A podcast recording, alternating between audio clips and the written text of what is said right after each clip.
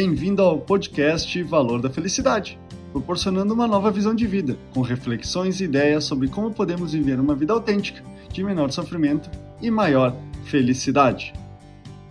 As pessoas têm o hábito de sempre reclamarem do tempo das outras pessoas, do trabalho, dos estudos, da comida e até conseguem se incomodar por não estar fazendo nada.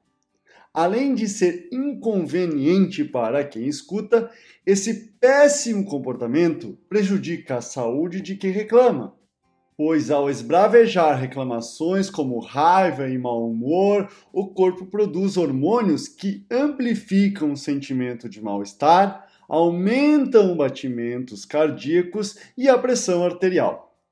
Essa ideia é o tema do podcast dessa semana. Qual é a reclamação de hoje? Esse comportamento de continuamente reclamar pode ser algo aprendido dos avós de nossos avós. Como quando crianças ouvimos frases como não elogiar se não estraga. Coisa boa não se conta, se não bota um olho gordo. Ou não grite sua felicidade, a inveja tem sono leve. O que provavelmente contribuiu para que as pessoas terem a mania de queixar-se de tudo e de todos. Analisando, é possível constatar que desde pequeno até a fase adulta, sempre reclamamos de algo que podemos chamar de oito P's. Quando criança, reclamamos dos pais. Na adolescência, dos professores. Já no começo da fase adulta, do patrão. Com o primeiro relacionamento, do parceiro ou parceira. Depois, do nosso peso. Em seguida, dos parentes. Mais adiante, dos partidos políticos. E por último e mais importante, do país.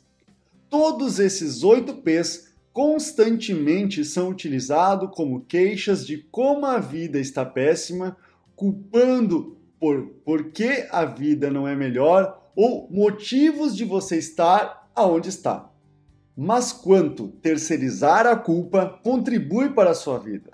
Faço essa pergunta porque, por exemplo, você gosta de estar perto de alguém que só reclama e que sempre está para baixo? Então, por que você escolhe esse comportamento tão autodepreciativo? Não é que não tenhamos que compartilhar nossas angústias, medos e dificuldades com as pessoas próximas, mas que realize com o objetivo de obter ajuda e não pelo simples fato de ter a atenção dos outros. Saia desta posição de vítima ou perseguidor e faça o melhor que puder com sua vida. Esse é o podcast Valor da Felicidade. Achando útil esse material para o amigo, colega ou familiar, compartilhem nas redes sociais para que mais pessoas conheçam esse trabalho da Valor da Felicidade. Agradeço a sua audiência, até o próximo!